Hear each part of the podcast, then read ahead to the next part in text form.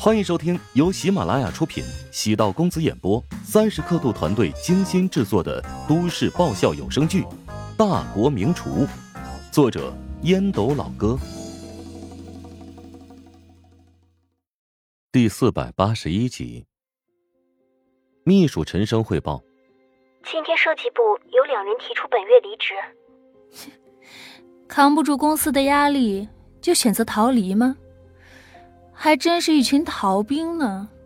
哼，允许他们明天可以不用来上班了，本月的工资会足额发放给他俩。会不会打击团队的信心？既然已经无心为公司奉献，那就让他赶紧离去啊！否则的话，还会影响其他人的工作状态。有时候呢，离职就像是病毒，一个人被染上了，其他人也会萌生想法。尤其是同一批进入公司的人，往往一个人离职会带走一大片人。所以，当员工决定辞职，不要试图去挽留，更别想着压榨他最后的剩余价值。秘书微微颔首，低声道：“那两人将去正大金店工作，似乎已经通过了面试，随时可以上岗。”安子夏淡淡的扫了一眼秘书，正大金店是公司的主要竞争对手。也是自己创办这家公司的目标。员工在进入公司时签署了竞业协议吗？安子夏微怒，如果人员被正大金店挖走，的确是很大的麻烦。员工或多或少掌握了公司的一些机密资料，这些机密资料会成为对手进攻自己的武器。比如正在进行当中的某些设计作品，如果对手提前发布，那么。会让己方的工作变得极为艰难。不过，安子夏一直在专利和著作权保护上采取了很多措施。秘书也有点生气。正大那边愿意支付人员跳槽的违约损失，这摆明了是恶意挖我们的人。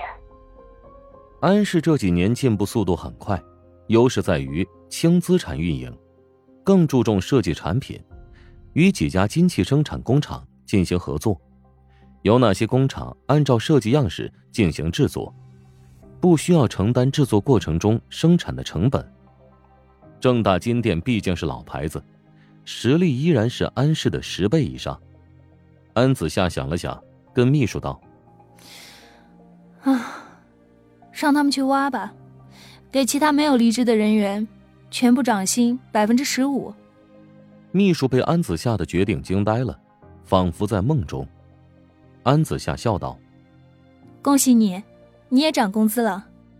谢谢安总，我这就跟员工发布你的决定。”安子夏的性格便是如此，有魔鬼的一面，也有天使的一面，而且他在国际视频领域有足够的人脉资源。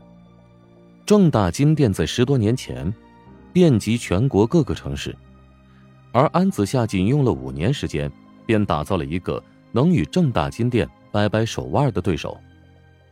秘书很开心的将涨薪的事情转告给人资。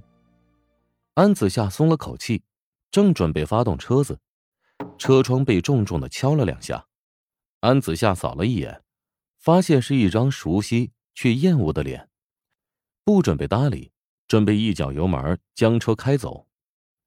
那男子似乎被激怒，迅速启动一辆黑色的大巨。强行拦在了法拉利面前，迫于无奈，安子夏下了车，从大巨上走下一个三十左右的男人，身边还有一个二十左右的女人。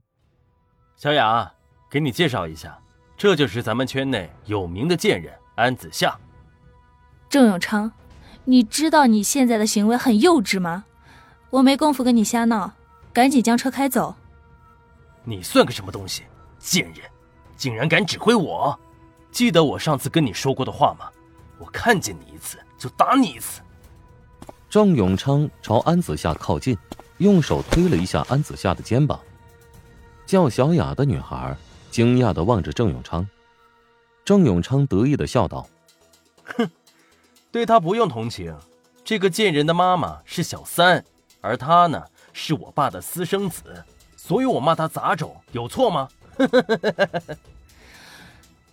你给我闭嘴！安子夏压抑着怒火，决定不再搭理他。自己是个女人，如果跟郑永昌动手，自己只会吃亏。安子夏看上去很冲动，但他特别理智，索性不要法拉利，连忙步行离开。郑永昌见安子夏不搭理自己，迈步赶上，拽住他的手腕：“你妈当年做了一场美梦吧？胡同巷子里的贱人还想小三上位，成郑家的少奶奶？哼，小三就是小三，你别试图挑衅郑家，早晚有一天我会让你死无葬身之地。”安子夏再也忍无可忍，狠狠的挥手朝郑永昌脸上扇去。郑永昌反应很快，握住安子夏的手腕，将他一把推倒在地。哎呦，竟然敢跟我动手！那我今天就要好好的修理你这个贱人！郑永昌对安子夏深恶痛绝。作为正大金店的第三代，身上赋予了很多人的期待。但近期与安子夏的几次竞争当中，他输得很惨，不得不将副总的位置让给了自己的堂弟。郑永昌将一切原因都归结于同父异母的妹妹安子夏。安子夏在十岁的时候跟着母亲被赶出了郑家，年幼在郑家时受尽了郑永昌的欺辱，心里因而有阴影。当郑永昌殴打自己的时候。他竟然没有反抗的意识，相反，郑永昌觉得打安子夏是理所当然的。郑永昌一脚踹在安子夏的头部，安子夏下意识的捂住自己的头部，口中发出痛苦的呻吟。旁边叫小雅的女孩捂着嘴，没想到，一向斯文儒雅的郑永昌，竟然会展现出暴力的因素。郑永昌也不知为何自己会变成这样。看到了安子夏，心中的恶魔就出现了。年少时，父母因为安子夏的母亲曾经闹过无数次，棱角分明的脸上露出狰狞恐怖的笑容。从暴打中感受到发泄郁闷情绪的快感，安子夏生出一个念头：我会死吗？死了之后，是去天堂？还是地狱。突然，身上一轻，殴打自己的暴徒喉咙被卡住，他的身体飘起来，往后倒飞，后背重重的摔在消防栓上。郑永昌勉强爬起，好不容易看清楚袭击自己的人，被反手一个耳光，抽的在地上滚了好几圈。乔治在车库打了个电话，没想到安子夏被一个男人堵住。连忙掐掉电话。原本以为只是一个小冲突，没想到安子夏被这个男人打得极惨。